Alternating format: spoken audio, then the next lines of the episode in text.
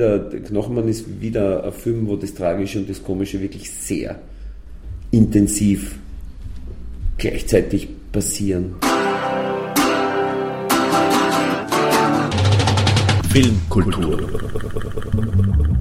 Die Podcast-Reihe von www.kulturwoche.at.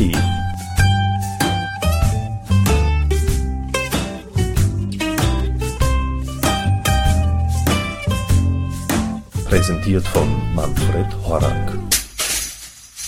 Sein Name ist Hader. Josef Hader. Nicht so ab 6. März in den Kinos, denn da ist er wieder der Brenner. Privatdetektiv Brenner. Der Knochenmann heißt die dritte und bisher mit Abstand beste Wolf-Haas-Verfilmung. Ein Mann namens Horvath ist verschwunden. Die letzten Leasingraten für seinen Wagen sind nicht bezahlt Unwillig übernimmt Brenner von seinem alten Freund Berti den mickrigen Auftrag, Horvaths Leasingwagen zurückzubringen. Herr Brenner, kannst du mir heute noch was erledigen, bitte? Berti, ich will nicht mehr. Mir geht der Job so am Nerv, echt. Gebiete. Außerdem fahr ich weg. Wohin? Aufs Land. Das ist ideal. Genau dort soll es hinfahren. Berti, ich fahr nicht aufs Land. Ich hab gesagt, ich fahr aufs Land, weil ich glaubt hab, du willst von mir was in Wien. Ich hasse das Land, was soll ich tun? Das ist nur eine kleine Sprenztour. Ja, sicher. So ein Künstler. Ein Künstler. Ja, so ein verhuschter Maler. Ist im Sommer da rausgefahren und seitdem reagiert er auf nichts mehr. Gibst ihm die dritte Mahnung in die Hand und fährst wieder, das war alles. Fahr selber.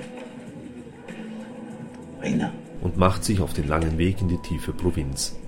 Ein Nachsendeauftrag führt direkt zum Löschenkohl, einer Backhändelstation von legendärem Ruf. Tausende Hühner müssen wöchentlich ihr Leben lassen, um hier knusprig paniert bis auf die Knochen abgenagt zu werden. Eine Knochenmehlmaschine zermahlt die Hühnerreste zu Futtermehl für die nächste Hühnergeneration. Ein kannibalischer Kreislauf des Fressens und Gefressenwerden quasi. Ein kurzer Blick auf den Leasingwagen ist alles, was Brenner von Horvath zu sehen bekommt. Denn gleich darauf ist das Auto so spurlos verschwunden wie sein Besitzer. Bitte schön, Herr, Brenner. der Herr Brenner. Was und?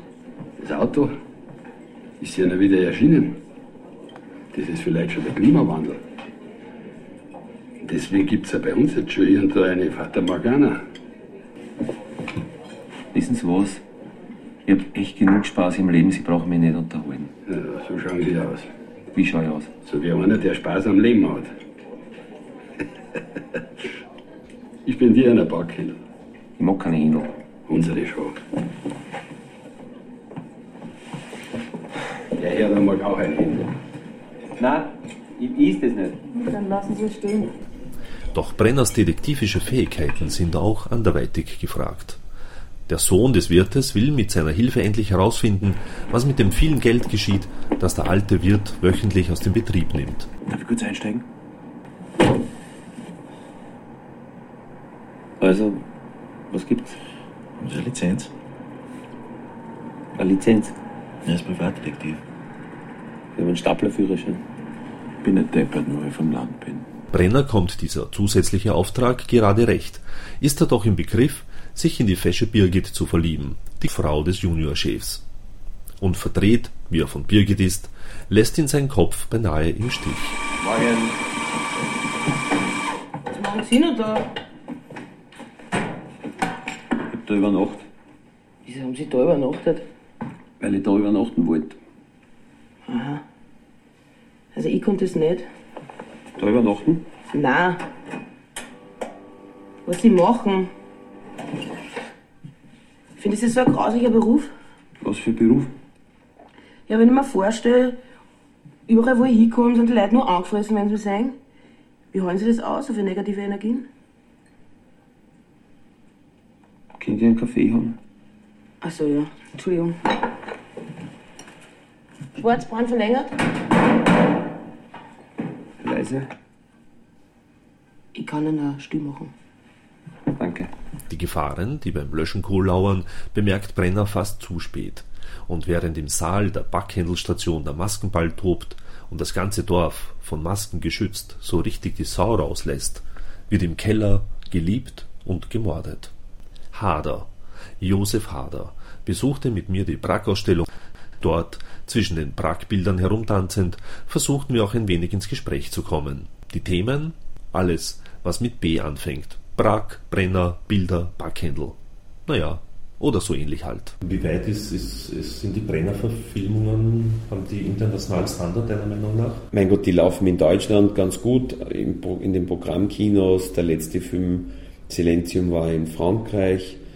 Die werden, sind im Fernsehen dann in vielen europäischen Ländern, äh, sind aber, sage ich einmal, schon hauptsächlich, äh, also mehr, mehr die, die, die, der Hauptanteil der Menschen geht schon in Österreich hinein. Ist nicht vergleichbar mit Filmen, die wirklich auf Festivals große Preise haben und dann wirklich in ganz vielen Ländern in den Kinos laufen. Da ist ja nochmal ein Schritt passiert. Ja, es ist noch, da ist nochmal ein Schritt passiert zu einem, zu einem Film äh, über Menschen, was ja quasi ich immer so als Ideal definiere. Glaubst du, hängt es da auch mit den quasi Sprachschwierigkeiten zusammen, die Mm, es ist äh, generell so, dass. Ähm, Beziehungsweise wurden die Filme überhaupt synchronisiert? Nein. Nein. Für Frankreich untertitelt? Ja, wahrscheinlich ja. untertitelt. Ja. So Programmkinomäßig ja. halt. Ich meine, Dänemark ist so ein kleines Land und äh, hat Filme, die in ganz Europa laufen mhm. und das kann man über einige Länder sagen, also können wir nicht sagen, es ist unsere Sprachschwierigkeit, das ist lächerlich sondern äh, eine Zeit lang war es so, dass, äh, wie, dass keine Geschichten erzählt worden sind, die Europa interessieren. Und jetzt merkt man immer stärker, was großartige Entwicklung ist, dass immer mehr Geschichten erzählt werden, die Europa und bis Los Angeles äh, die Menschen interessieren, ein paar zumindest. Und das ist eine großartige Sache, dass das so sich entwickelt. Also ich finde Knochenmann sehr, sehr gelungen und sehr, sehr, also mir hat der riesen gut gefallen. Wobei ich nicht sagen möchte, dass er mir Spaß gemacht hat zuzuschauen. Ja. Das wird vielleicht dann irgendwie immer, weil viele glauben, Hader spielt mit, Haas hat geschrieben, ist gleich lustig. Ich, glaub, ich finde ihn oft sehr Missver lustig. Missverständnis. Ich finde ihn sehr lustig oft. Es gibt lustige Momente, aber es ist kein Aus, ausnahmslos lustiger. Nein, das eh nicht, also aber das, wissen sie ja bei uns. Ja. Das wissen sie schon. Also, das, es ist ähm, eher, ich würde vergleichen, in, in dieser Intensität zwischen tragischen und komischen, mhm. würden eher sagen, es, es geht wieder einen Schritt für mich persönlich jetzt zum Ursprung zurück, nämlich zu Indien, ja, wo, äh, wo ich das Gefühl habe, jetzt ist wieder, Knochenmann ist wieder ein Film, wo das Tragische und das Komische wirklich sehr intensiv gleichzeitig passieren. Und äh, insofern habe ich keine Angst, dass, dass die Leute sich jetzt irgendwie die totale Ab Schenkelklopfer-Komödie erwarten sie sich sowieso nicht von uns. Mhm, gut, auf ja. der Knochmann heißt. Ja. Wäre auch eigenartig. ähm, sind, sind so Dreharbeiten, also für dich persönlich jetzt, ähm, mühsam irgendwie oder ist das so locker Nein, es ist schon mühsam, aber es ist immer, wenn es für einen Film passiert, an den man glaubt und äh, wo, man, wo man quasi mitgeschrieben hat und mit, mit äh, macht, ist das überhaupt äh, nicht, nicht, nicht äh, unangenehm. Unangenehm wäre, wenn man denselben Aufwand treiben müsste für ein Projekt, an das man nicht glaubt. Das in so eine Lage zu kommen wäre schlimm, aber das ist uns noch nicht passiert das Drehbuch schreiben selbst und du gemeinsam mit Wolf Hasenmundberger, oder? Genau. Das richtig, so tritt.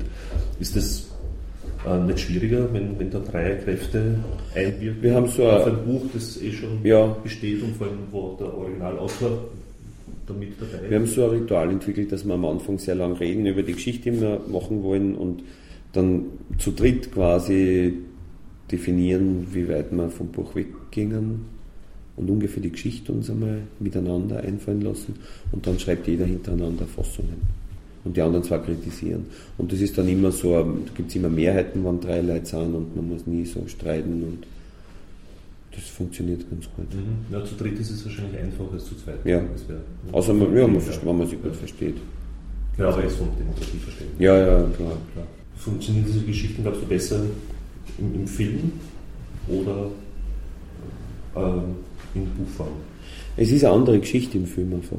Wir, wir, gehen, wir gehen aus von dem Roman äh, und nehmen uns quasi die Hauptmotive und die Figuren und basteln aber für den Film was anderes. Das heißt, es sind in dem Fall wirklich zwei sehr verschiedene Dinge.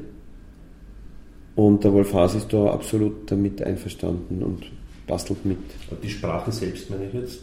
Die Sprache, die Sprache funktioniert, im, im, im, die kann, sich in Film eben nicht übersetzen. Das ist ja der Grund, warum wir unsere eigene Geschichte einfallen lassen, weil wir versuchen müssen, mit Ereignissen und mit der Art, die zu filmen, einen ähnlichen Effekt zu erzielen, wie Wolf Haas mit seiner Sprache erzielt, die im Film ja nicht vorkommen kann, außer vielleicht am Anfang, dass man kurz den Erzähler zitiert. Aber sonst ist quasi, ähm, lässt sich das im Film nicht transferieren. Ähm, nachdem es jetzt die dritte Verfilmung ist, die in, in Kinos kommt, ähm, und du den Brenner dreimal gespielt hast, ähm, hast du da nicht auch irgendwie Angst, sozusagen auf die Person des Brenners jetzt im filmischen Bereich und im cineastischen Bereich reduziert zu werden?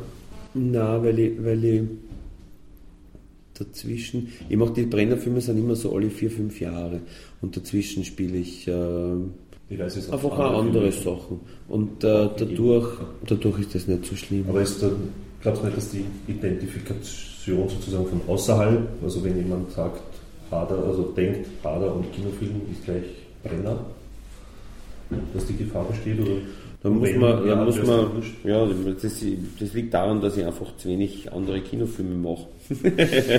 man könnte dann sagen, ich muss mehr machen. Nein, das kann man, also es ist nicht, es ist jedenfalls nicht so, äh, ich, ich bin leider in einem Alter, wo ich schon genug Sachen gemacht habe, dass man mich nicht mehr reduzieren kann. Ich wäre gern jünger und wäre leichter zu reduzieren auf, auf eine Rolle. Aber ich bin leider nicht mehr so jung, dass ich mich so leicht auf eine Rolle reduzieren lassen könnte.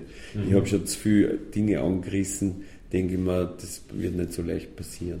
Das erste Stück, wann ist das entstanden? So frühe 80er Jahre, oder? 82 herum oder so? Erste, was? Erstes Kabarett? Ja, ja, ja, so Anfang 80er. Also dort so begonnen? Ja, ja. Frühe 80er. Ich habe so richtig, äh, richtig als, als Beruf habe ich Mitte der 80er Jahre angefangen.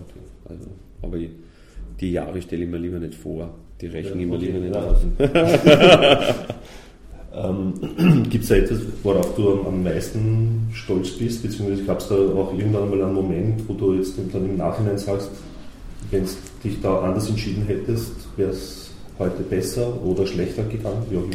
Zweite Frage ist leichter zu beantworten. Wenn ich äh, nach Indien und wie privat kommen ist, nicht mehr Zeit damit verbracht hätte, jahrelang nur das Programm zu spielen, sondern schneller wieder filmische Projekte anzugehen, dann äh, wäre ich halt weiter, glaube ich. Und das war ein ziemlicher Fehler.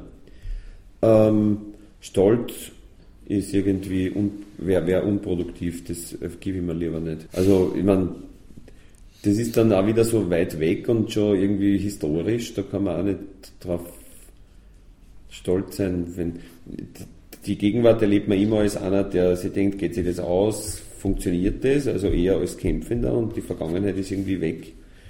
Und äh, das ist, glaube ich, gut, weil wenn man in dem Moment äh, beginnt, zu stolz zu sein auf alle möglichen Sachen, dann, dann, dann da hätte ich schon so, ich habe eh die Grundangst, dass, dass man, kommt ja keiner daran vorbei, dass er irgendwann ein altes, etabliertes Arschloch ist, aber man muss den Zeitpunkt hinauszögern und schauen, dass man dann wenigstens ein halbwegs interessantes etabliertes Arschloch wird. Ne? Insofern wäre Stolz ganz was Falsches, was man sich geben sollte. Das versuche ich eher nicht zu betonen. von Prag sind sehr viele Bilder übrig geblieben. Was soll von dir übrig bleiben? Von mir? Ich meine, vielleicht ein paar so, zwei, zwei drei so Filme, die man im Samstagnachmittagsprogramm anschaut, dann irgendwann so wie bei Hans Moser. Das wäre das Größte, was man denkt, dass er erreichen könnte. Das wär, wär, da wäre ich super bedient, da wäre ich nicht undankbar. Thank you and good night.